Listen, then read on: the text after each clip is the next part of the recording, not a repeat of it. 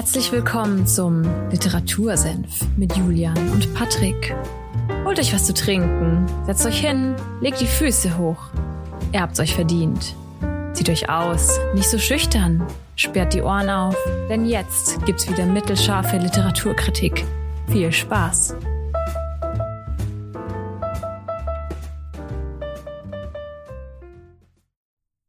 Literatursenf, Folge 97 am 27. März.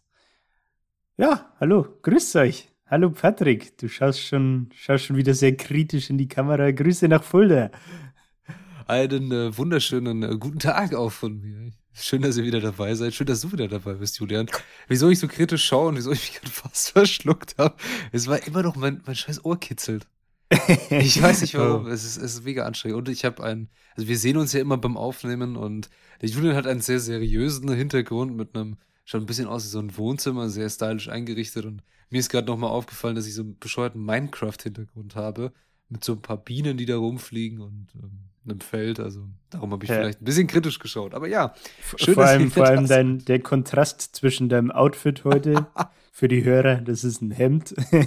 Und dann der Minecraft-Hintergrund ergänzt sich sehr, sehr gut, möchte ich also an der Stelle sagen. Ich muss sagen, ich könnte einfach in, in jedes Meeting so reinkommen und jeder, keiner ja. würde sich fragen, ob dieser Mensch hier hingehört oder nicht, sondern es wäre einfach klar. Ich gehöre einfach da überall ja. hin.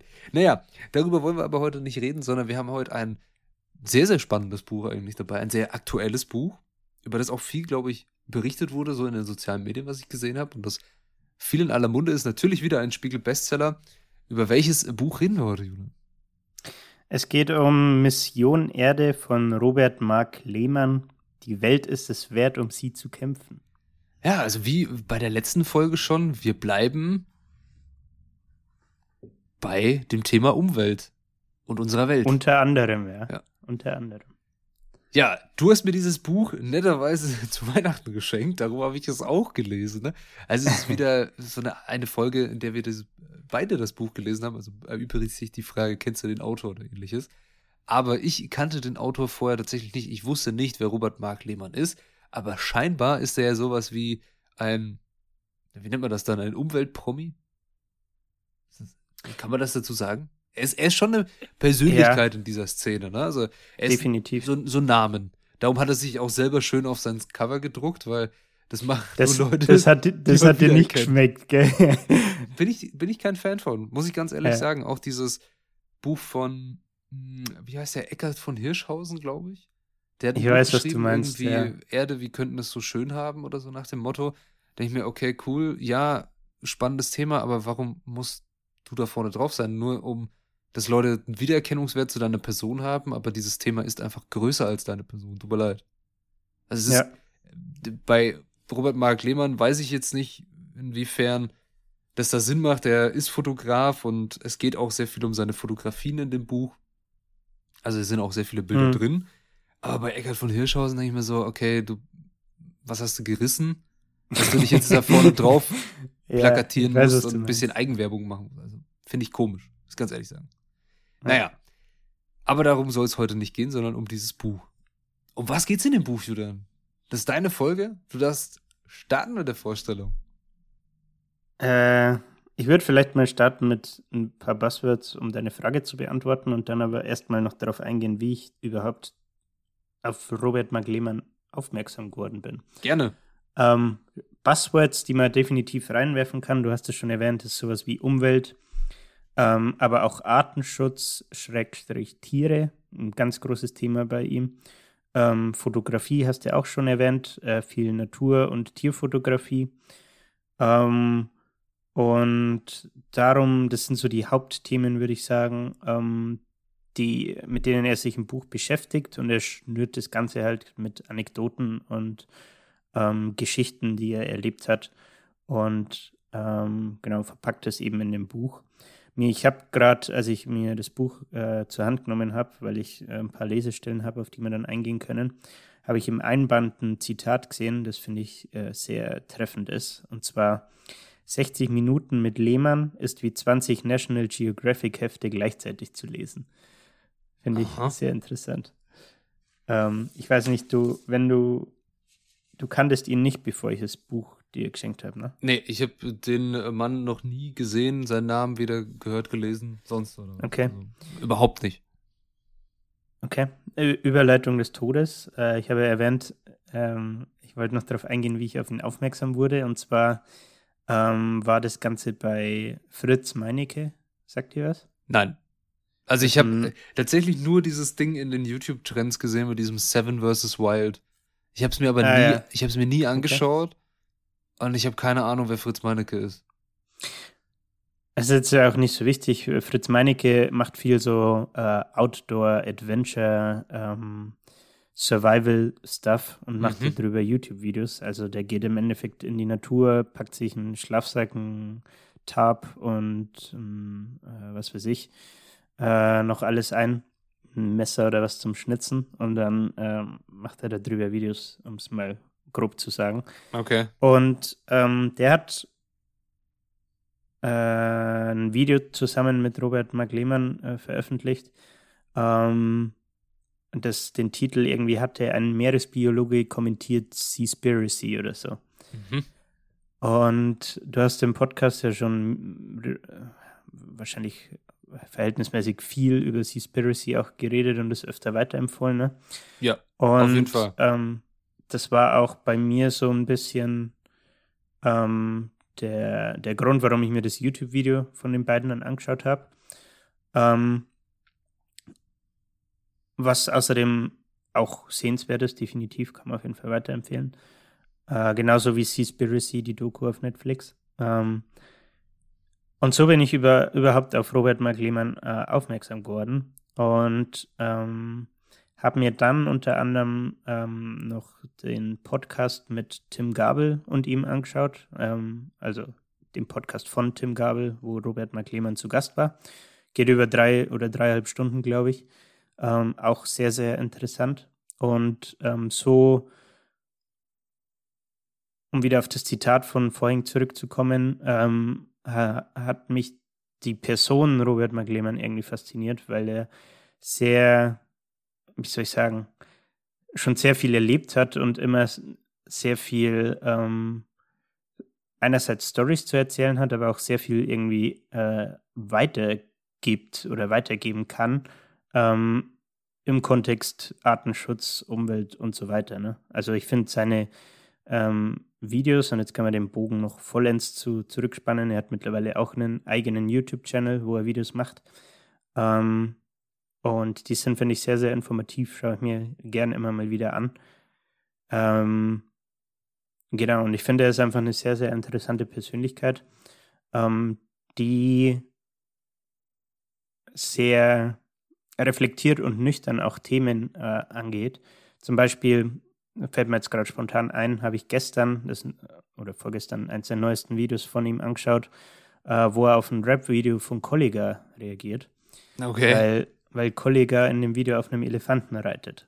Ah, okay, ja. Und, ja ich habe, ah, da, da, da, weil du das gerade sagst, da wurde mir was ja. äh, vorgeschlagen.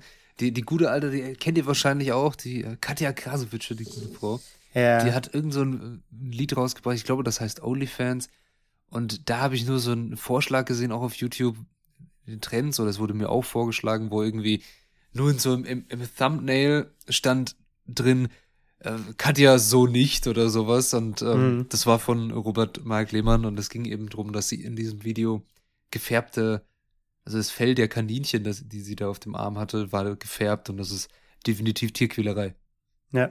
Und anstatt sich da irgendwie zu äußern oder ein Statement zu machen, hat sie einfach das Video nochmal hochgeladen und hat die Szene rausgeschnitten, die verwerflich war. Da ging er, ist er tatsächlich in dem Colliger-Video gestern, das ich, oder das ich gestern gesehen habe, auch mhm. drauf eingegangen. Ähm, anscheinend hat sie bei, ähm, wie heißt der Podcast jetzt? Das weiß ich jetzt nicht mehr, von, ähm, kennst du den, den Dude, der einen Podcast hat und im Rollstuhl sitzt? Der Leroy. Leroy will's wissen. Irgendwie so, der, ich glaube schon. Hat er, ja. hat, er, hat, er auch, er hat bestimmt auch einen Podcast, aber ich, ich kenne auch die Videos von ihm. Angeblich hat Leute. Katja sich da bei ihm im Podcast äh, zu dem Kaninchenvorfall geäußert. Okay. Ich habe es ja. aber nicht nachvollzogen. Okay, spannende Sache, könnte man anhören. Äh, cooler Typ, der, der Leroy will's wissen. Immer coole Videos und interessante Personen, ja. die er interviewt. Also, falls ihr den noch nicht kennt, schaut ihn auf jeden Fall an. An dieser Stelle ein der obligatorische Shoutout, wenn man über irgendjemanden redet. Haben wir heute schon ganz schön viele Shoutouts gehabt. Aber ja, das ist, ich finde, das ist das Problem, wenn man irgendwie pulsierende Persönlichkeiten in einem Buch sich anschaut, dann geht es meiner Meinung nach viel zu oft nur um, was macht der Mensch so in seinem Leben, aber nicht, Ja. was steht eigentlich in dem Buch drin. Und Ja, Da sollte man hinkommen. gut. Ha. Okay. Ich, ich, ich, ich sehe schon, du drängst mich. Ich dränge drängst auf das dahin. Buch zu. Ja, klar, wir können jetzt Ja. die ganze Zeit drüber reden, dass der viele Videos macht, in irgendwelchen Talkshows auch immer unterwegs ist und mir ständig auch jetzt so ein Video vorgeschlagen wird, auf das heißt, geht nicht in Zoos. Und ich natürlich wissen will, warum, aber YouTube verrät mir das nicht, da muss ich ein 30-Minuten-Video dafür anschauen. Aber heute wollen wir über Mission Erde reden. Warum ist das Buch so wichtig? Beziehungsweise, Ja. warum hat es dir so gefallen, dass du es vorstellen möchtest und mir auch weitergegeben hast, dieses Buch? Es kann nicht nur der Grund So- sein, dass uns beiden ein Quadratmeter bestehender Urwald jetzt gehört mit diesem Buch. Obwohl ich gar keine Ahnung habe, wie wir das überhaupt, ob wir das jemals beanspruchen können. Wahrscheinlich nicht, sondern es ist so ein Spendenprojekt bestimmt gewesen. Also wirklich Aber- beanspruchen wirst du den, glaube ich, nicht können. Aber ich glaube, ich bin mir nicht sicher, nagel mich nicht darauf fest, aber ich glaube, man kann das online nachvollziehen. Echt? Äh, interessant. quasi so mehr oder machen. weniger per Livecam dir den, äh, die ungefähre Stelle äh, anzeigen lassen, so ungefähr. Krass. Okay, ist auf jeden Fall äh, klimaneutral gedruckt. Das ist auch cool. Und Zeit zu Ja. handeln steht hinten ganz groß drauf. Also wir sind wieder bereit, irgendwas zu tun, müssen irgendwas tun und das ist auch sehr wichtig. Aber ich habe dich unterbrochen, du wolltest damit starten. Ja, also um vielleicht die Person Robert Mark Lehmann noch ein bisschen abzuschließen. Ähm, wir haben jetzt schon ein paar Sachen anklingen lassen, was er verkörpert. Äh, er ist studierter Meeresbiologe, ähm, hat eine Vor Ausbildung zum Forschungstaucher. Äh, du hast vorhin schon erwähnt, dass er Fotograf und Kameramann ist. Und äh, er bezeichnet sich noch als äh, Abenteurer und Umweltschützer. Mhm. Und ähm, das sind alles Themen, die dementsprechend auch äh, im Buch mit aufgegriffen werden. Ähm, es geht, wenn ich mich recht erinnere, ist schon ein bisschen her, dass ich das Buch gelesen habe, aber es startet, meine ich, äh, am Anfang ähm, unter anderem mit dem Thema ähm, Ozean, Ozeanium, ist das ein Wort? Ja, ich glaube schon, ne? Stralsund, ähm, wo er der Abteilungsleiter war und die Aufgabe hatte, äh, das Aquarium oder die Aquarien, die da vor Ort waren, in diesem Ozeanium, äh, mit Fischen aus der Wildnis zu befüllen. Und das auch einige Zeit gemacht hat, äh, bis er einen Sinneswandel quasi erlebt hat und sich seine Einstellung gegenüber Aquarien und Tierhaltung ja, radikal um 180 Grad ge ge gedreht hat, um so zu sagen. Ne? Mhm. Und ähm, ist unter anderem ein Teil, wo er äh, im, im Buch drauf eingeht. Ne? Ähm, ansonsten, was kann man noch sagen? Zur, zur Person Robert Mark Lehmann, ähm, was ich auch cool finde, was einerseits im Buch rüberkommt, was andererseits äh, er halt auch im Real Life einfach macht, ist, ähm, er sorgt halt, finde ich, sehr viel für Aufklärung. Also ich weiß nicht, wie es dir ging äh, beim Buch oder, oder beim Lesen, aber ich verbinde Nutella-Gläser nicht mit brennenden Orang-Utans. Nachdem ich das Buch jetzt gelesen habe, mache ich das schon.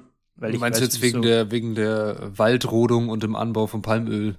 Palmölplantagen, genau. Genau, ja, okay, also das mit der, das, das stimmt, diese Aufklärung mit Nutella ist ein, ist schon ein sehr überspitzter Vergleich, auf jeden Fall. Natürlich, ja, aber, Aber- ich finde, vorher war mir das halt auch irgendwo einfach nicht Ja, bewusst, Also weil ich mich nicht damit beschäftigt habe. Ne? Es, es stimmt definitiv. Indonesien, also es geht vor allem da um Indonesien, wenn wir über Orang-Utans aussprechen, die vor allem auf den größeren bewaldeten Inseln in Indonesien vorkommen. Und das Land ist eben der größte Produzent von Palmöl der Welt. Hm. Und das liegt daran, dass es da relativ wenig Schutzmaßnahmen gibt für eben Menschenaffen, die noch dort vor allem dort vorkommen und vom Aussterben bedroht sind. Und Brandrodung ist an der Tagesordnung. Also es ist, es ist ganz blöd gesagt, es ist relativ einfach. Du zündest einfach den Urwald an, der brennt ab und dann hast du eine sehr gute Asche da liegen und einen Boden, der sehr nah, also nährstoffreich ist, wo du ganz gut deine Monokultur reinballern kannst und deine Palmen hochziehen kannst, um Palmöl zu produzieren. Was du dann eben verlierst, ist die Diversität des gesamten Ökosystems. Also du machst das ganze mhm. Ökosystem kaputt und du verbrennst Orang-Utans. Weil das kommt in dem Buch auch rüber und das wusste ich zum Beispiel nicht. Orang-Utans machen alles, aber nicht ihren Baum verlassen.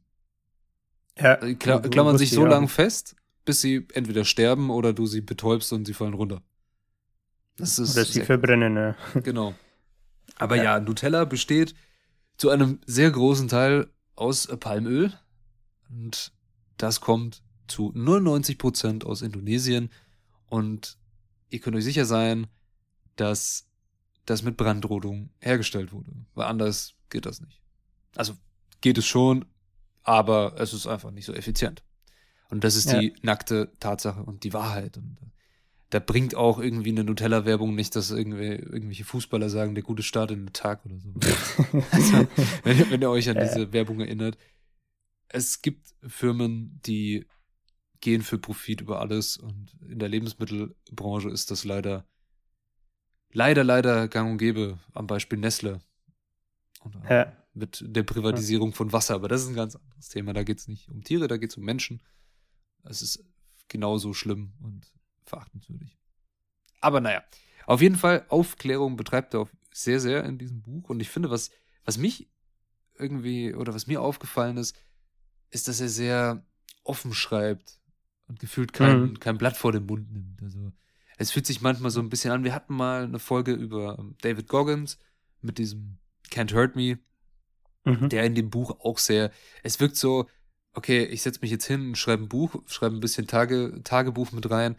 Und es wirkt so, okay, es kommt raus, was rauskommt, ich schaue vielleicht einmal kurz drüber und das lasse ich dann stehen und Punkt. Und jeder, der da was dagegen hat, der muss, der muss sich mit mir anlegen, so nach dem Motto. Ja. Es wird wirklich keine Rücksicht genommen. Da gibt's eine Stelle, die hast du, glaube ich, auch als Lesestelle aufgeschrieben, mit dem Thema, es geht um Orang-Utans und ich glaube, da, da sind sie gerade bei den Orang-Utans und er regt sich über diese Thematik mit ähm, Helfern in anderen Ländern auf. Freiwillige mhm. Helfer. Mhm. Und dieses ganze Konstrukt, das leider, leider auch zu einer großen geldbringenden Maschinerie und Industrie umgebaut wird, um mit den guten Gewissen, in Anführungszeichen, dass man da vermitteln möchte, Geld zu machen. Auf das Leid ja. oder durch das Leid der Tiere oder zum Leidwesen der Tiere, so müsste man das genau sagen. Aber dazu kommen wir bestimmt noch, weil das müssen wir bestimmt äh, vorlesen. Aber ja, Aufklärung auf jeden Fall. Ja, ich finde, da kann man auch wieder auf, ich habe es ja schon erwähnt, das Kollega-Beispiel zurückkommen mhm. mit dem Elefanten. Ne? Was er halt da in seinem YouTube-Video macht, ist dann sagen, ähm, natürlich wirkt es jetzt erstmal mächtig, wenn der Boss auf dem Elefanten sitzt und im Video da halt äh, einen auf dicke Hose macht. Ähm, was er aber halt dann macht, ist, er betreibt eben die besagte Aufklärung und zeigt so ein Video, ähm, wie man einen Elefanten dazu kriegt, dass er überhaupt einen Menschen auf sich sitzen und reiten lässt. Und die Antwort ist halt Folter. Ne? Ja. Also du musst den Willen vom Elefant brechen, dass er dich nicht sofort runterkickt, wenn du versuchst, dich draufzusetzen. Und das ist halt einfach äh, nicht schön anzuschauen wenn man sowas sieht äh, und dann ähm, diesen, äh, wie nennt man das, Elefantentourismus kennt, dass eben Touristen gerne mal in so besagte äh, Elefanten-Sanctuaries, heißt es ja immer, äh, gehen, um da dann mit Elefanten irgendwie zum Beispiel reiten zu können. Es ist halt schon sehr fragwürdig, wenn man weiß, was dahinter steckt. Ne? Auf jeden Fall. Also mit der, mit der Thematik, du hast gerade gesagt, Folter, früher hat man gesagt, äh, zähmen. Folter trifft es ja, besser. Gut. Und mich erinnert das Ganze an, ich weiß nicht, ob du dich daran noch erinnern kannst oder ihr vielleicht, letztes Jahr Olympische Spiele Tokio, Olympische Sommerspiele, da gab es auf einmal eine riesen Diskussion über, war es der olympische Zehn- oder Fünfkampf? da ist nämlich Reiten mit dabei. Und von einer Athletin, das Pferd hat sehr gescheut und gebockt und sie, glaube ich, mit abgeworfen. Mhm. Nach, nach einer Zeit und sie hat diesem armen Tier mehr als nur Schmerzen zugefügt, weil sie haben, also sie haben ja immer eine Gerte dabei, um, äh, Zügel auch in der Hand und also das sah einfach nicht mehr richtig aus und da kam dann wieder diese große Diskussion auf, sollte Reiten überhaupt noch olympisch sein? Und ich mhm. finde ganz ehrlich, nein. Also ich finde, das ist immer in gewisser Weise, oder was heißt immer, es ist Tierquälerei, wenn du dein Tier irgendwie um die halbe Welt fliegen musst und ja. das ruhig stellen musst in einem, in einem Flugzeug. Also wenn, wenn Pferde ähm, transportiert werden, ich jetzt was produziert gesagt, das macht eigentlich keinen Sinn, aber transportiert werden mit dem Flugzeug, das ist eine riesengroße Stresssituation für das Tier, für jedes Tier, also auch für einen Hund oder eine Katze oder irgendwas, was geflogen wird. Das ist heftig Stress für die, für die Tiere. Und wenn du dann einfach dein Tier für irgendeinen Wettkampf um die halbe Welt kutschieren musst, und zwar die ganze Zeit, also, das geht nicht in meinen Kopf rein. Ich ja. habe Reiten noch nie wirklich verstanden und ich weiß, viele mögen den Reitsport und das hat auch in vielen Ländern sehr große Kultur und Geschichte und alles Mögliche, aber wir haben uns als Gesellschaft in gewisser Weise weiterentwickelt, dass das Pferd einfach kein Fortbewegungsmittel mehr ist, wie es früher war. Und es jetzt ja. nur noch zum Zeitvertreib und leider auch zur Belustigung von vielen Menschen dient. Und ich finde, das ist Tierquälerei fertig lasse ich, irgendwie lasse ich, glaube ich, damit mir auch nicht diskutieren, aber ja. aber du hast, verstehen lassen. Du hast, du hast es gesagt zu dem, äh, zu dem Elefanten und äh, stimme ich voll zu, also dieser Elefantentourismus und dieses Sanctuary-Gedöns, was oft auch, ja, so äh, inszeniert ist für Touristen, dass sie da hinkommen und Geld spenden und Geld da lassen, ist ja, etwas sehr Verwerfliches. Gut. Ja. So, jetzt haben wir das mit Aufklärung, jetzt haben wir dann irgendwelche Sanctuaries und den, den Boss auf einem Elefanten. Was möchtest du als nächstes ansprechen? Oder? Ich würde einfach mal weitergehen und auf die Lesestellen ein bisschen eingehen. Gerne. Ähm, mal anfangen mit einer und dann ergibt sich, kriegt man, denke ich, einen ganz guten Eindruck vom Buch, wie jo. er schreibt, äh, wie ehrlich das auch ist und dann können wir einfach äh, über die Lesestellen so ein bisschen sprechen. Ähm, ich weiß nicht, soll man mit dem Thema Palmöl, Orang-Utans und dem Budi äh, mal weitermachen? Gerne. Oder soll man das schon als abgehakt zählen? Komm, wir, wir haben über Palmöl und Orang-Utans haben wir schon geredet, aber wir können gerne noch die, in die Lesestelle gehen und dann hören wir ihn, ihn auch mal zu Wort kommen hier. Ja. Durch, durch deine Stimme. Durch meine engelsgleiche Stimme. Durch deine engelsgleiche Stimme. Ich, ich bitte darum. Das ist natürlich wunderschön. Ähm, noch eins weiter.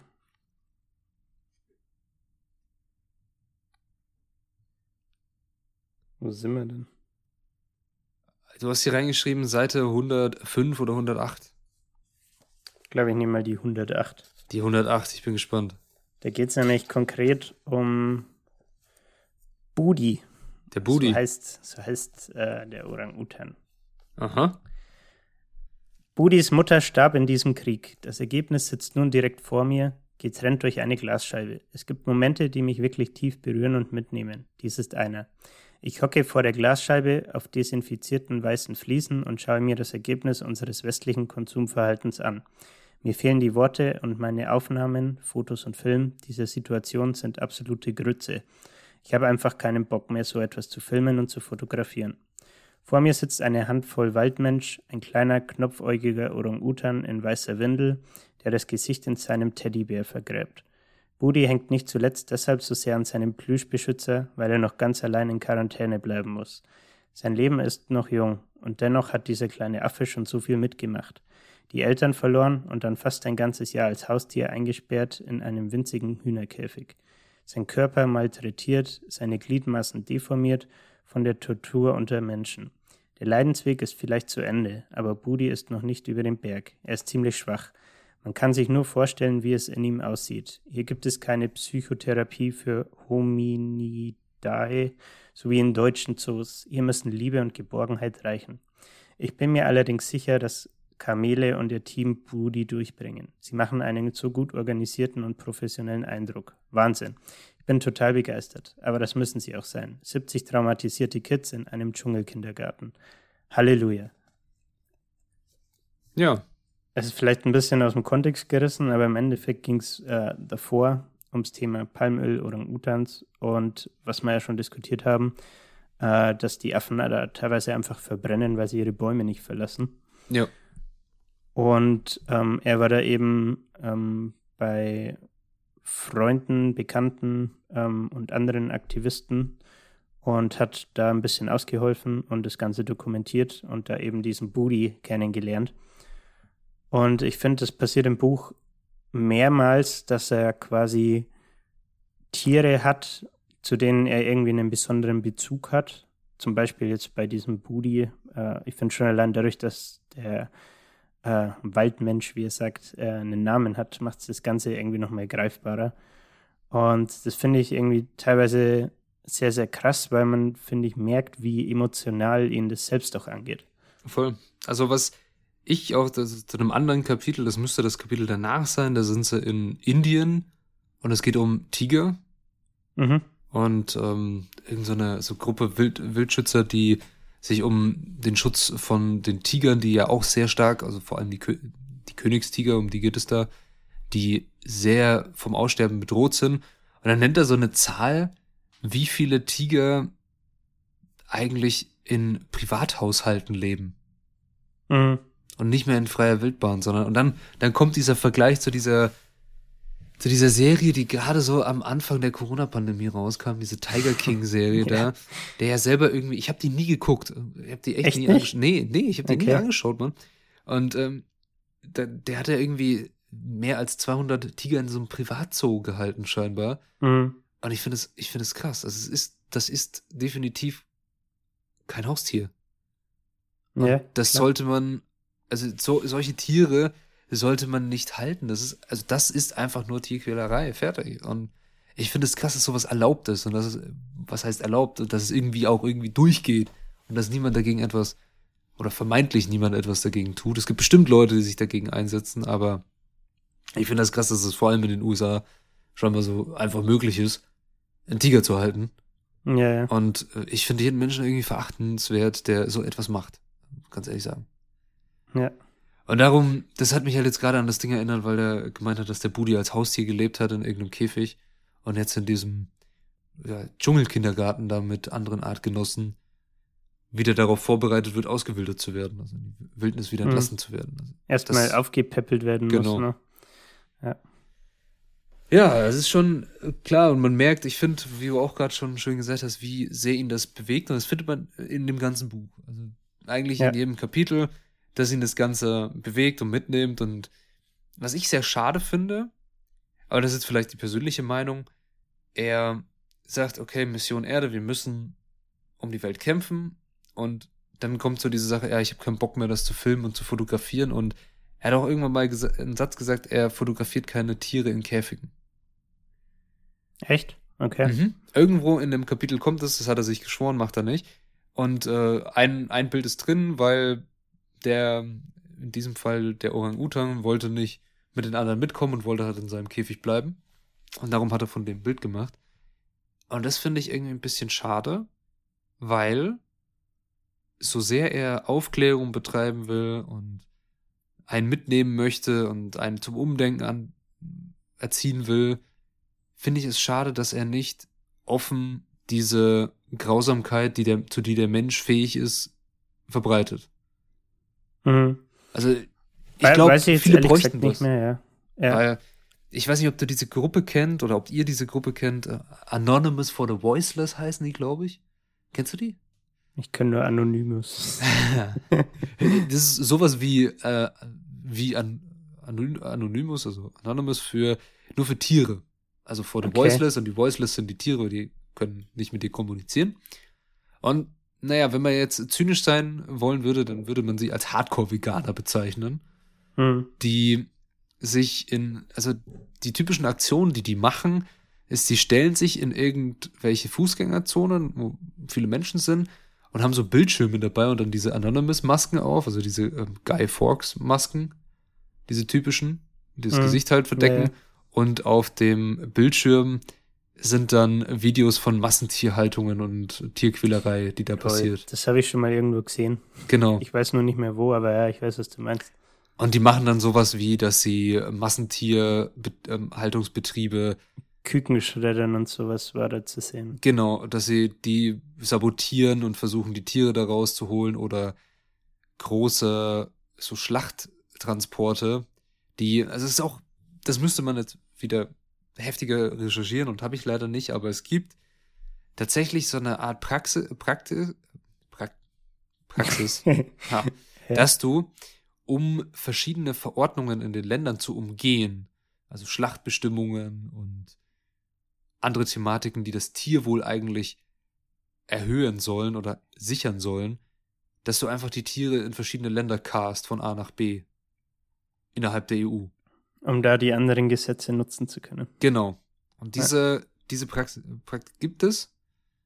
Ähm, und da haben die einmal irgendwie so einen Tiertransport halt sabotiert, festgesetzt und die Polizei gerufen und versucht, die Schweine, die zum Schlachten gebracht werden sollen, halt eben davor zu retten, aber die Hälfte war schon durch die Hitze gestorben in diesem Truck.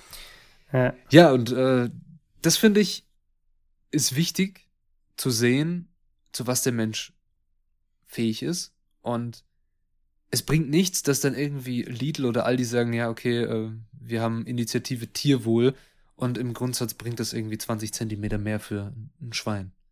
Und ja, dann denkst du dir, okay, 20 Zentimeter, was hat das mit Tierwohl zu tun, Chef? Also das macht ja gar keinen Sinn. ja.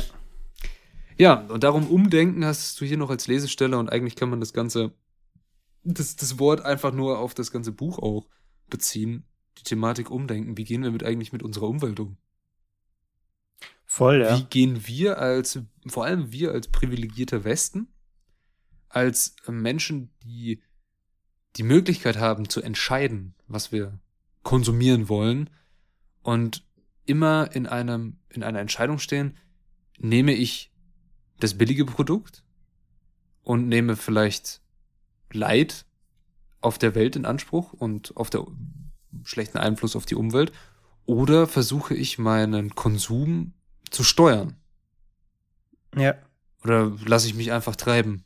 Beziehungsweise i- beeinflussen von irgendwelchen komischen Angeboten und billiger, billiger, billiger, so wie es gefühlt die letzten Jahre ist es das typische Denken aller Discounter und Lebensmittelgeschäfte war eigentlich nur billiger Preis. Runter, runter, runter. Und ich finde, dieses Umdenken an Konsum sollte wichtig sein, weil nirgends in der EU zahlt man so wenig, gefühlt so wenig Geld wie in Deutschland für Lebensmittel.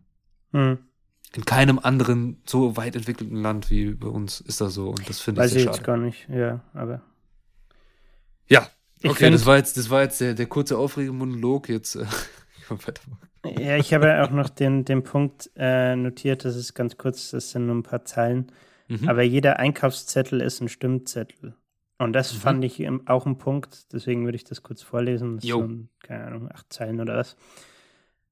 Wo ich mir dachte, äh, so ein bisschen ein Aha-Effekt, finde ich. Mhm. Weil natürlich ist es obvious, natürlich, je nachdem, was du kaufst, steuerst du ja gewissermaßen so die Nachfrage auch mit, ne? Klar. Aber ich finde ähm, diesen Satz, diese Formulierung, jeder Einkaufszettel ist ein Stimmzettel, irgendwie so treffend, dass ich mir dachte, ja, krass, recht hat er irgendwie. So, ne? Also irgendwie so eine Mini-Eingebung. Jeder Einkaufszettel ist ein Stimmzettel, für oder gegen den Planeten. Ganz einfach. Man hat die Wahl immer. Sie können ab jetzt Produkte erwerben, die keinen bösen Effekt auf den Dschungel, Rhinos, Orang-Utans und Schwebfliegen haben. Das ist einer von ganz vielen Schritten in die richtige Richtung. Einer, der nebenbei Spaß macht. Einer, der Ihnen und Ihren Kindern, Eltern, Großeltern und Freunden guttun wird. Denn das, was gut für unsere Umwelt ist, ist auch immer gut für ihre Bewohner. Das sind wir und die Rhinos, mit einem einzigen Unterschied. Sie treffen eine bewusste Entscheidung, jetzt, wo sie Bina kennen, eines der letzten Sumatra-Nashörner. Für oder gegen sie, für oder gegen sich selbst. Das fand ich auch so, ja, Ja klar, jeder Einkaufszettel ist ein, ist ein Stimmzettel. Du hast die Möglichkeit, oder ihr alle habt die Möglichkeit, was zu bewegen mit eurem Kapital, das ihr für euren Lebensunterhalt aufbringt. Wöchentlich ausgibt, ja. Genau. Der Konsum ist entscheidend, klar. Man, wir hatten es auch äh, in der letzten Folge in The Ministry for the Future mit dem Thema, jeder einzelne oder der einzelne Mensch kann den Klimawandel nicht stoppen. Gemeinsam geht das. Ja. Und gemeinsam ist man stark, aber hier hat jeder immer noch einen Stimmzettel. Das ist in jeder Demokratie natürlich so. Jeder hat einen Stimmzettel. Und wie man so schön sagt, bei jeder Wahl, jede Stimme zählt. Und jede Stimme ja. mehr auf einer Seite, die sagt, okay, wir sind für mehr Artenschutz, für wirkliches Tierwohl und für unsere Erde und nehmen wir das Mission Erde uns wörtlich. Jeder Stimmzettel mehr auf dieser Seite gewichtet das Ganze zum Besseren. Ja. Ja, gut, jetzt, jetzt waren wir hier richtig äh, deep unterwegs und richtig philosophisch. gut, was, was, hast du noch irgendeine prägnante Lesestelle oder irgendwas, was zu diesem Buch noch loswerden möchtest? Also ich habe noch drei. Oh. Die, die eine ging zum Thema Zoo. Mhm. Äh, Finde ich, hat er auch eine sehr interessante Meinung. Vor allem, weil ich kurz bevor ich das Buch gelesen habe, äh, zur Unterhaltung in, im Zoo in Nürnberg war. Und dann, dacht, dann dachte ich mir so, als ich es gelesen habe, exposed. Jetzt hat er mich erwischt. Also man fühlt sich irgendwie ertappt. Äh, mhm. Fand ich einen ganz interessanten Punkt. Ähm, dann das Stichwort Umdenken. Da weiß ich gar nicht mehr, um was es da in der Lesestelle ging. Und das letzte, was auch nochmal sehr krass ist, äh, war das Thema Delfine-Schlachten. Ähm, ich weiß nicht, auf alle braucht man, denke ich, nicht eingehen. Was, was, springt, was springt dich an, Patrick? Zoo und Delfine schlachten. Okay, dann würde ich mal mit dem Zoo starten.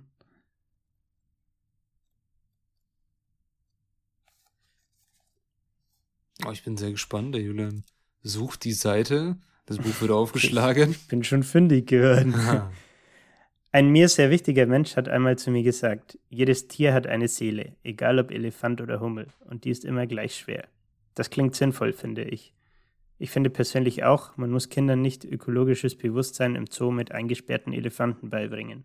Ich finde, das geht viel besser, wenn man zum Beispiel seinen Balkon mit einheimischen blühenden Pflanzen bepflanzt und dann die über 30 in Deutschland zu findenden Hummelarten mal durchbestimmt. Wenn man einem Kind dann auch noch erklärt, die Hummel hat eine 0,7 Quadratzentimeter große Flügelfläche und wiegt dabei 1,2 Gramm. Nach den Gesetzen der Aerodynamik ist es absolut unmöglich, bei diesem Verhältnis zu fliegen. Doch die Hummel weiß das nicht und fliegt trotzdem. Ich glaube, dann werden sie Kindern oder anderen Menschen eine viel wichtigere, persönlichere, schönere Erfahrung mitgeben, als wenn sie mit ihrem Eintrittsgeld das Signal vermitteln, es ist okay, Tiere zu fangen, sie einzusperren, leiden zu lassen, sie zur Schau zu stellen und dann dafür Geld zu verlangen. Aus meiner Sicht sind Zoos, Aquarien und Delfinarien längst nicht mehr zeitgemäß. Es ist an der Zeit, dass sich jetzt etwas ändert. Und ja, wie gesagt, Punkt. ich habe es gelesen und dachte mir so, haha, recht hat er. Auf jeden Fall. Ja, guter Punkt. Auf jeden Fall, man sollte die eigene Natur sich anschauen, was haben wir für Tierarten, was haben wir für Pflanzen. Wie schaut es eigentlich bei uns aus? Geht mal in den Wald. Fix. Ja, ja das sagt er tatsächlich auch. Äh, da gibt es auch so ein YouTube-Video, das mir ständig vorgeschlagen wird von ihm bei irgendeiner Talkshow, wo es darum geht, äh, geh doch einfach mal an den Fluss, geh doch einfach mal in den Wald, geh doch einfach mal aufs Feld und schau, was du da für Arten findest. So, natürlich ist es dann kein Elefant oder keine Giraffe. Richtig. Aber muss dein Kind einen Elefant oder eine Giraffe gesehen haben? Äh, ich war, ich war gestern, apropos, apropos äh, Wald und so, ich war gestern im Wald. Ich war mhm. wandern und ich hab's irgendwo im Hinterkopf gehabt, dass wir sowas, dass es sowas in Deutschland gibt, aber ich habe einen, einen Hundertfüßler war das, glaube ich, gesehen. Okay. Also, ja, eine, ein Tier oder ein Insekt, aus dem äh, Albträume entstehen können.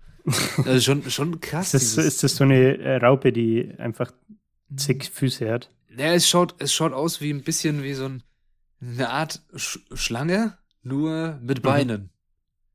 Ja, also sowas meine ich. Länge ja. her. Und gibt es auch verschiedene Arten wieder. Und da müsste man jetzt ein Robert Mark Lehmann sein, um den richtigen lateinischen Begriff auch, wie er es immer macht, im Buch dahinter zu schreiben. Ja. Also sehr vorbildlich von ihm.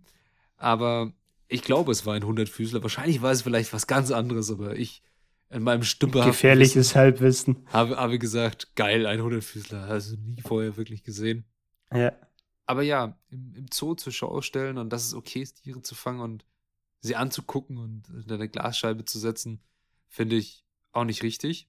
Was, aber was man dazu sagen sollte, vielleicht so, es gibt ja auch Wildparks, vor allem auch für heimisches Wild, Hm. das fast schon ausgestorben ist. Ich denke da jetzt mal an Wölfe. Hm. Also wir haben, es gibt eigentlich in Deutschland gibt es, gab es mal Wölfe, freilebend, und die wurden aber immer wieder geschossen wegen Bedrohung, eigentlich nie wegen Bedrohung für den Menschen, sondern immer nur wegen Bedrohung für Nutzvieh. Sei es äh, Schafe Ja. oder Kühe, vor allem halt immer Schafe. Und ich weiß nicht, wie das, wie das Thema dann damit ist, wenn man in einen Wildpark geht, der dafür ausgelegt ist, bedrohte heimische Tierarten weiter trotzdem am Leben zu halten. Mit artgerechten Gehege. Ja. Und also wir, wir waren da mal einen in der Nähe von, von Nürnberg, war der, der ist eigentlich ganz cool gemacht. Und also ich bin, wie gesagt, kein Biologe und habe keine Ahnung, wie groß ein Gehege für einen Wolf sein muss. Ich glaube riesig. Aber für mich sah das sehr riesig aus. Und wenn du mal einen Wolf gesehen hast, hattest du echt Glück. Ja. Aber da bin ich der falsche Ansprechpartner. Trotzdem, ich finde es gut, wenn es darum geht, Tiere in auch Nationalparks, sei es in Afrika zum Beispiel, diese Wildlife-Parks, Mhm. die er dafür, wo er auch im Buch drauf eingeht mit dieser, dieser Nashorndame, was du vorgelesen hattest, die immer ständig Der Biene.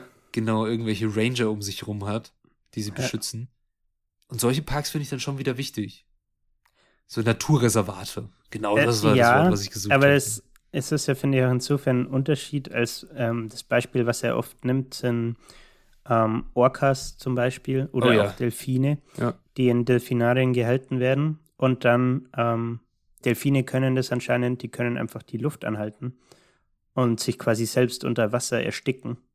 Mhm. Äh, und ein anderes Beispiel, das er gerne bringt, ist so ein Orca. Ich weiß leider nicht mehr, wo das war. Ich glaube in Amerika. Hm, es Der ist hat- äh, Blackfish. Gibt's einen Der hat sich Film den drüber. Schädel einfach eingeschlagen an der Betonwand von seinem Gehege, weil er in einer Depression war, weil er Mhm. eingesperrt ist in einem viel zu kleinen Gehege. Und ich finde, gerade als Kind denkt man über sowas ja nicht nach. Da Nee, überhaupt nicht so, oh geil, Tiere.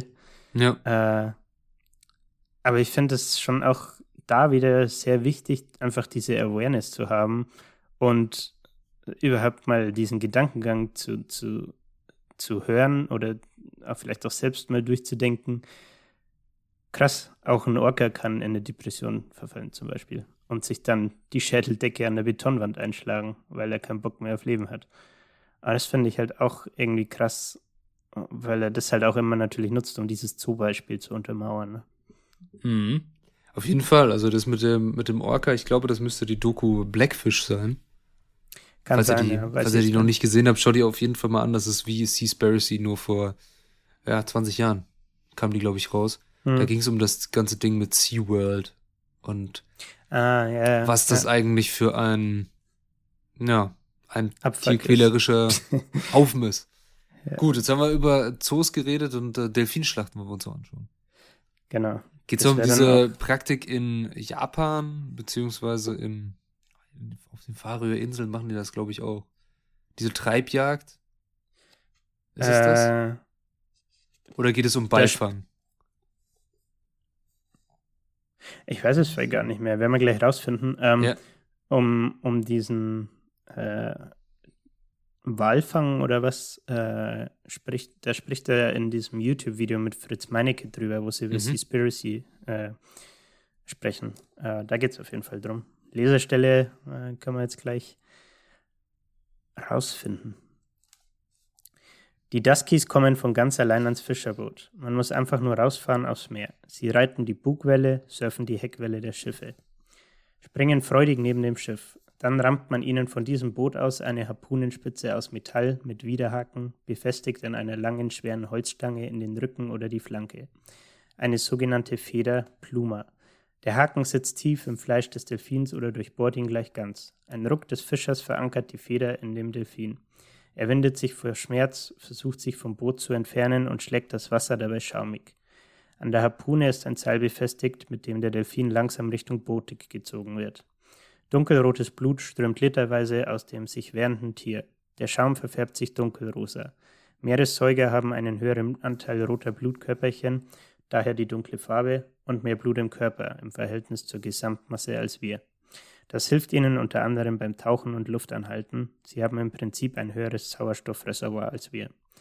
Dem Delfin kann jetzt allerdings nichts mehr helfen. Am Boot angekommen rammt man ihm ein Gaff, eine Art spitzen Enterhaken, meist aus umgebogenen und angespitzten Moniereisen, in Kopf- und Schwanzwurzel und versucht dann, das um sich schlagende Tier über die Bordwand zu hieven.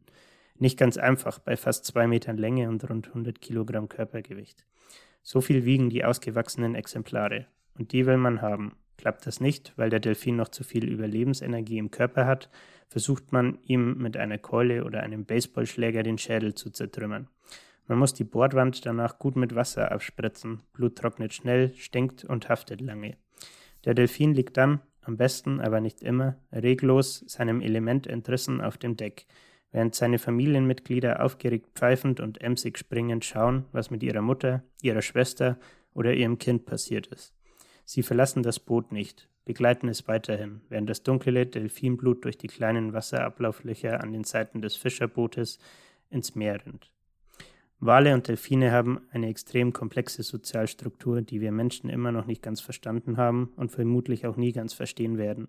Sie bleiben teilweise ein Leben lang zusammen und haben eine viel engere Bindung aneinander als wir an unsere Partner, Eltern, Freunde und Kinder. Deswegen kommt es auch immer wieder zu Massenstrandungen. Sie lassen einander niemals allein. An Bord nehmen die Fischer ein scharfes Messer und zerlegen den Delfin. Mit Pech lebt der Delfin dabei noch. Er spürt dies, dieselben Schmerzen wie sie, seitdem sein Körper vor 15 Minuten von einer Harpune durchbohrt wurde. Die Fleischstücke hängt man an große Angelhaken, die wiederum zu Tausenden an kilometerlangen Langleinen befestigt sind. Sie gehen tagsüber über Bord und werden nachts eingeholt. An ihnen hängen dann die noch lebenden Haie und unzählige andere Tiere verschiedenster Art. Als sogenannter Beifang, der tot oder schwer verletzt wieder über Bord geht. Meeresschildkröten, Albatrosse und vielerlei andere Seevögel. Ab und zu auch mal ein, eine Mähnenrobbe oder ein, irgendein Delfin. Die Jagd auf Delfine ist illegal und verstößt nicht nur gegen peruanisches Recht. Und doch sterben von der Welt ungesehen mindestens 15.000 Delfine pro Jahr allein in Peru, nur um als Angelköder für Haie verwendet zu werden. Das sind noch nicht mal die Delfine mit eingerechnet, die illegal für den menschlichen Verzehr in Peru gefangen werden ein anderes Thema. Krass. Also es geht und, um Haifang da. Und die nehmen Delfine ja. dafür. Mhm, als Köder. Und warum ich die Stelle rausgesucht habe, ist, weil ich es halt gestört finde, wie Detail genau das Ganze ist. Ja. So, einerseits hat man diese Punkte, dass du äh, lernst, äh, ein ausgewachsener Delfin wird zwei Meter und was war es, 100 Kilo oder so. Ähm, und man hat diese kleinen Wissenshäppchen, so sie haben mehr, äh, mehr Blut im Körper und größeres Sauerstoffreservoir, ne? was so kleine, äh, man könnte fast sagen, Fun Facts sind, irgendwie so Fakten oder Wissen. Und andererseits hat man, finde ich, diese ja schon fast schamlose äh, Ehrlichkeit, mit der er das Ganze halt so trocken beschreibt wie der Vorgang ist, was für Waffen zum Einsatz kommen, wann, wo dem Delfin äh, irgendwo in die Flanke gestochen wird oder der Schädel zertrümmert wird, wann der Baseballschläger zum Einsatz kommt und so. Und das finde ich halt irgendwie, ja, gestört. Auf jeden Fall. Also das ist sehr krass, was es für Praktiken da draußen gibt und dass es immer noch dazu kommt, dass solche Tiere ja in gewisser Weise auch grundlos getötet werden, weil du könntest bestimmt noch irgendwas anderes als Köder nehmen. Beziehungsweise, dass man, ja, es, es wird ja gar, es gibt, was die hier machen, die, das ist ja scheißegal, was die da fangen. Die wollen zwar Haie, aber da hängt ja alles Mögliche dran. Hat er auch gemeint. Nee. Ist genau das gleiche mit diesen großen Trawlern, die diese Schleppnetze haben. Oder so ein fettes Netz, ja. also die sind riesengroß, diese Dinger. Und das ziehst du einfach, ist eigentlich ein relativ simples Prinzip. Du hast ein Schiff und da hinten dran, kennt ihr bestimmt, habt ihr bestimmt schon mal gesehen, hinten dran hängt einfach wie so ein riesengroßer Kescher Netz und du ziehst einfach das durchs Wasser. Und alles, was sich in diesem Netz sammelt, ziehst du mit hoch. Und da kann alles drin sein. Fische, die du vielleicht fangen möchtest, eine Seerobbe, keine Ahnung, halt ein Wal. Also da könnte man alles fangen. Und das ist so unspezifisch und unschonend. Bescheuert, da kann man Fischfang, hm. glaube ich, gar nicht betreiben. Aber ja, es ist, in dem Buch werden natürlich viele Sachen angerissen. Ich finde immer so angerissen, weil es ja immer um seine Abenteuer geht und dann gibt er seine Meinung dazu und seine Eindrücke. Also man sieht oder bekommt sehr viel von der Welt mit und was da so los ist, aber es gibt natürlich noch viel mehr.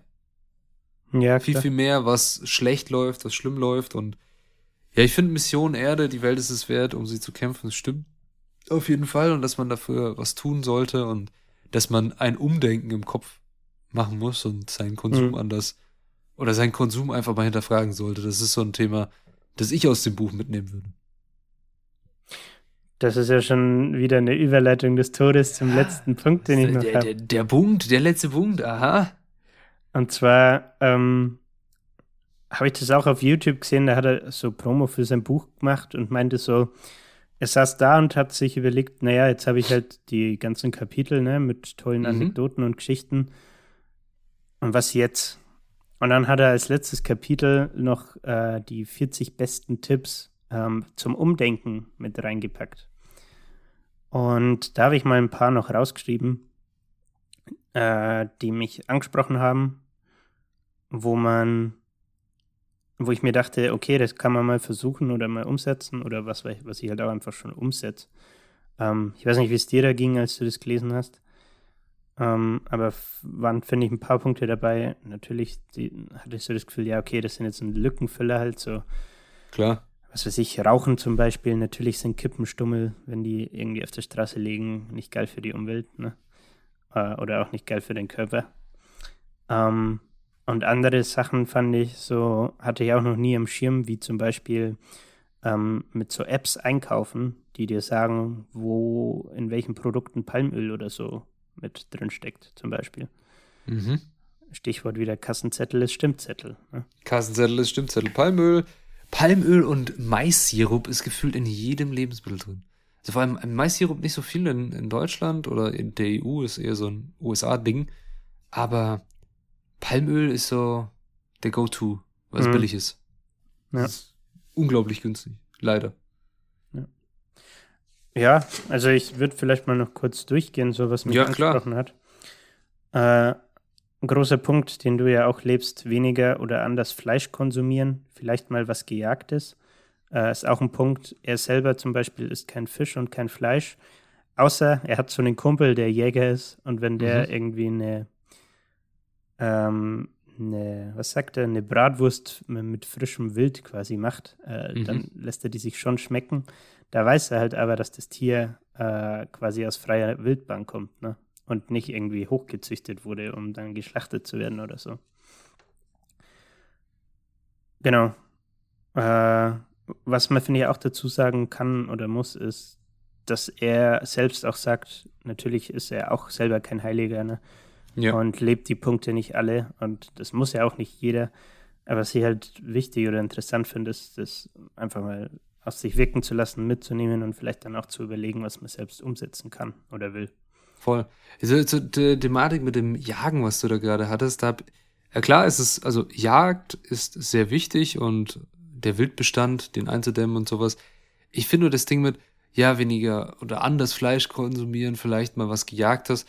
Das Problem ist mit dieser Thematik, anders Fleisch zu konsumieren, auch wenn wir jetzt an die Jagd hingehen, wir müssen ja uns eigentlich immer fragen, okay, wir haben eine Weltbevölkerung und wir sollten bei dieser Ernährung vor allem immer die Weltbevölkerung beachten. Hm. Wie wollen wir uns ernähren oder wie können wir bald acht Milliarden Menschen, wahrscheinlich sind wir sogar gerade schon acht Milliarden Menschen, ich weiß es gerade nicht, aber nehmen wir mal an, Mensch, Patrick. acht Milliarden Menschen ernähren. Wie können wir das machen? Können wir das machen, indem jeder sagt, okay, wir wollen, wir wollen Fleisch essen?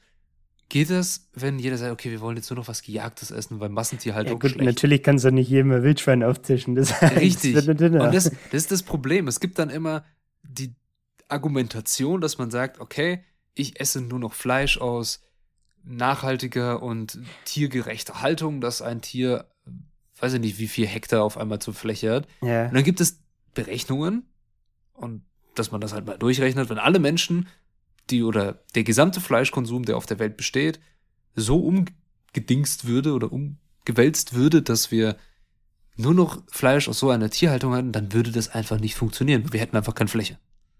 Es geht nicht. Da finde ich, da finde ich, muss man aber auch dazu sagen, dass bei ihm selber jetzt, äh, das hat Ja. er in seinem Podcast mal erzählt, als es, da gab's, äh, gibt es eine Folge kurz vor zwölf mit, wie heißt sie? Ich glaube, Robert McLehmann und Luisa Dellert, wenn ich mich nicht täusche. Keine Bin mir Ahnung. nicht sicher. Ähm, gibt es eine Folge zur Jagd und da sagt er halt, natürlich ist er nicht jede Woche dann irgendwie wild, ne? Ja, das Sondern Ding das ist, ist halt dann ein, zweimal im Jahr und wenn du, darauf da will ich kommt gar dann nicht auch auf die hinaus. Quantität an. Ah, irgendwie. Ich, ich, ich will gar nicht auf die, auf die Quantität hinaus, ich will auf die Exklusivität des Angebots hinaus. ja, okay. Die Exklusivität, dass er die Möglichkeit hat, das zu sagen, ja, ich mach das, aber viele Menschen davon leider ausgeschlossen werden. Und es muss eine Alternative für alle Menschen geben, Hm. zu sagen, okay, ich gehe weg von dem 50 Cent Schnitzel von Aldi oder Lidl oder irgendeinem anderen Discounter hin Ja. zu einer proteinreichen Nahrung, die zu einem gleichen Preis bezahlbar ist und mit der ich einen, ja, einen Beitrag leiste zu einer besseren Welt. Aber die mir zugänglich gemacht wird. Und da hapert's, finde ich. Es gibt Ja, nicht so die Zugänglichkeit. Nennt man das Fleischersatzprodukte, wenn du so zum Beispiel so künstliches Chicken oder so kaufst? Künstliches Chicken, ja. Also halt Veggie-Chicken quasi. Ähm, ist halt, finde ich, auch immer der Punkt, dass das teilweise schon gut teuer ist, ne? Wenn du das mit so mit deinem 50 Cent Aldi-Schnitzel, das du jetzt erwähnt hast, Genau, vergleichst. genau. Da, da, das ist das Problem. Diese Subventionierung des Fleisches. Es ist, es Ja. ist einfach eine Subventionierung und das, und das ist in Deutschland ein sehr, sehr großes Problem. Klar ist die Industrie sehr, sehr stark. Es hat, es gibt sehr viele Arbeitsplätze da drin und sehr viel Geld hängt da einfach. Und das ist das Problem. Solange es noch von, und das ist ein, ein politisches Thema, solange es noch politisch so ist, dass Fleisch so stark vergünstigt ist, ist die Alternative zu Fleischersatzprodukten oder einer pflanzlichen Alternative, wo man vielleicht sich mal kreativ damit auseinandersetzen muss und nicht sagen kann, oh, fertig Cordon Bleu in der Pfanne passt, ist billig, äh, schmeckt, hat irgendwie Protein oder sonst was und macht satt, Hm. ernährt mich, äh, ist vielleicht einfacher als, scheiße, ich muss erstmal 50.000 Gemüsesachen kochen, um ein nahrhaftes Essen zusammenzubasteln. Ja.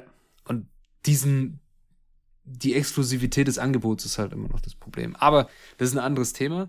Natürlich mit dem, wenn man die Möglichkeit hat, seinen Fleischkonsum so umzustellen, dass man sagt, okay, ich bin Jäger, ich beziehe mein, mein Tier selber, weil ich den Wildbestand unter Kontrolle halten muss, dann ist das natürlich etwas sehr Löbliches, auf jeden Fall. Das ist ein guter Punkt auf jeden Fall gewesen, den du da noch vorgelesen hast als letzten Punkt. Hm. Hast du noch einen vergessen oder? Zwei, die mich noch, Ja. wo ich mir auch noch nie so richtig Gedanken drüber gemacht hatte. Ähm, Blühstreifen stehen lassen. Stichwort Balkon richtig bepflanzen. Mhm. Dass er sagt, so, wenn du einen Balkon hast, äh, macht es eigentlich Sinn, wenn du Artenschutz äh, betreiben willst, äh, den zu bepflanzen und da quasi Insekten, Bienen und was weiß ich allem, äh, ja, eine, eine Mini-Grünfläche zu bieten, es einfach äh, zwar ein kleiner Beitrag ist, aber definitiv halt ein Beitrag, den man äh, leisten kann, äh, wenn man denn den, den Platz und die Muse dazu hat, ne? Auf jeden Fall. Also ganz ehrlich, diese das The Thematik mit Bienensterben und der wachsenden Verstädterung auf der Welt und der Wegfall von Grünflächen und Blühflächen ist ein großes Problem, vor allem für die Bienenpopulation. Und vor allem in Städten ist das wichtig. Ja. Auch natürlich auf dem Land kannst du auch einen Blühstreifen hinstellen. Das ist auch cool. Aber ja, Blühstreifen ist Ja. etwas, was man auf jeden Fall sich überlegen kann. Mhm. Ja, dann gab es natürlich noch so Themen wie Plastikmüll reduzieren, Ja. vermeiden, äh, Müll richtig trennen, Äh, Rauchen hat man schon Wassersprudler statt Plastikflaschen, also so ein bisschen die Klassiker, würde ich sagen. Ja. Und einer, den, den ich auch noch nie so richtig am Schirm hatte, ist Konto bei einer nachhaltigen Bank. Habe ich auch noch nie hinterfragt, muss ich sagen. So, ich Ja, habe es mein, gibt Konto, so- mein Konto halt bei einer Bank, ne, und dann Ja. fertig. Ah, ich weiß gar nicht mehr, wie die, wie die Bank heißt. Gibt- Die gibt's glaube ich, auch in Nürnberg tatsächlich. Die äh, dann Projekte Ähm, unterstützen. Tomorrow oder so, kann das sein? Es gibt Das habe ich noch nie gehört. Tomorrow habe ich noch nie gehört. Aber es gibt auf jeden Fall sehr viele, oder es gibt einige Banken, die nachhaltig unterwegs sind. Das ist auch ein sehr, sehr guter Punkt, auf jeden Fall. Jetzt, Ja, schaust du nach, ob To, Tomorrow to. Tomorrow Bank, das nachhaltige Girokonto. Oh yeah, let's go. Ja, das ist eine, eine Thematik, über die man sich auf jeden Fall Gedanken machen sollte. Ja, gut, dann abschließend zu dem Buch vielleicht. Dein Fazit?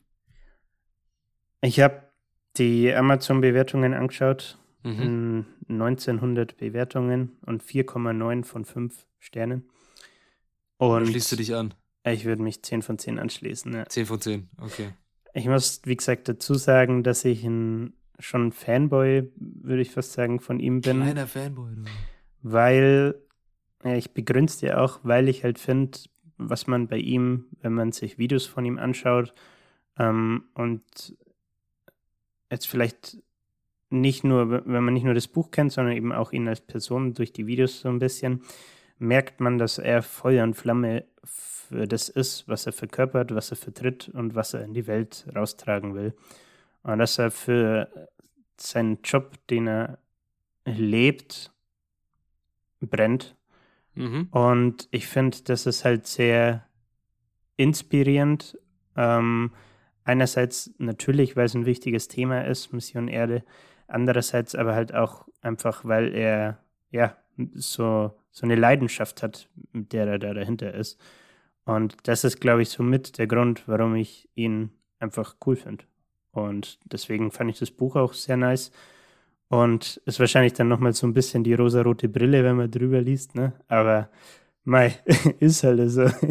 Was soll ich sagen? Sehr schön. Also für jeden, für, für, für, für wen ist das Buch was? Für jeden. Ich habe es tatsächlich nicht nur dir zu Weihnachten geschenkt, sondern ich Ha! habe drei, drei Exemplare verschenkt. Ähm, und ich würde tatsächlich sagen, für jeden, ne? Mhm.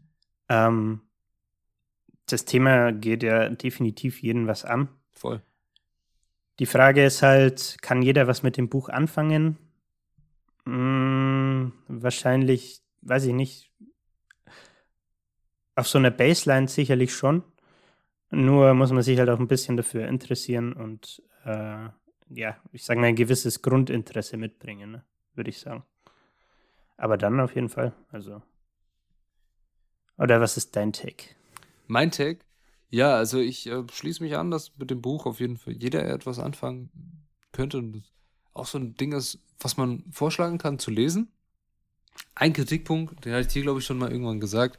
Mir kommt es manchmal so vor, okay, wir gehen auf seine Abenteuer und wir sind irgendwo auf der Welt und äh, machen ganz viel Terz, also blöd gesagt, ganz viel Terz und Trara um Hm. ein Tier, das vom Aussterben bedroht ist. Das ist auch wichtig, klar, wir wollen unsere Artenvielfalt erhalten. Punkt. Ist wichtig, muss gemacht werden.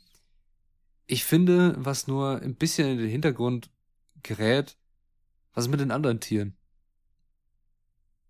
Was ist mit der großen Gesamtheit? Es geht halt irgendwie auf Mhm. einmal nur so exklusiv um dieses eine Tier auf einem, in einem spezifischen Ort auf der Welt. Hm. Das ist jetzt vom, vom Aussterben bedroht durch Handeln aus einem anderen Land und wir sind alle irgendwie daran schuld. Und jetzt ist er da vor Ort und will da uns irgendwie äh, die Augen öffnen, zum Umdenken anregen. Okay, finde ich richtig, finde ich gut. Aber was ist mit den Nutztieren? Was ist mit den Tieren, die nicht vom Aussterben bedroht sind, weil der Mensch es geschafft hat, sie kontinuierlich zu vermehren?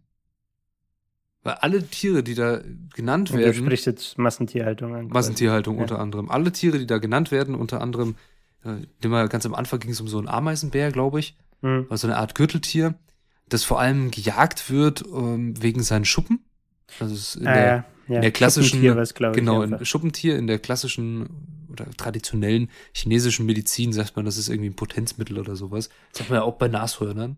Ja, ich glaube, es hat geheißen, äh, die Schuppen helfen gegen Kopfweh.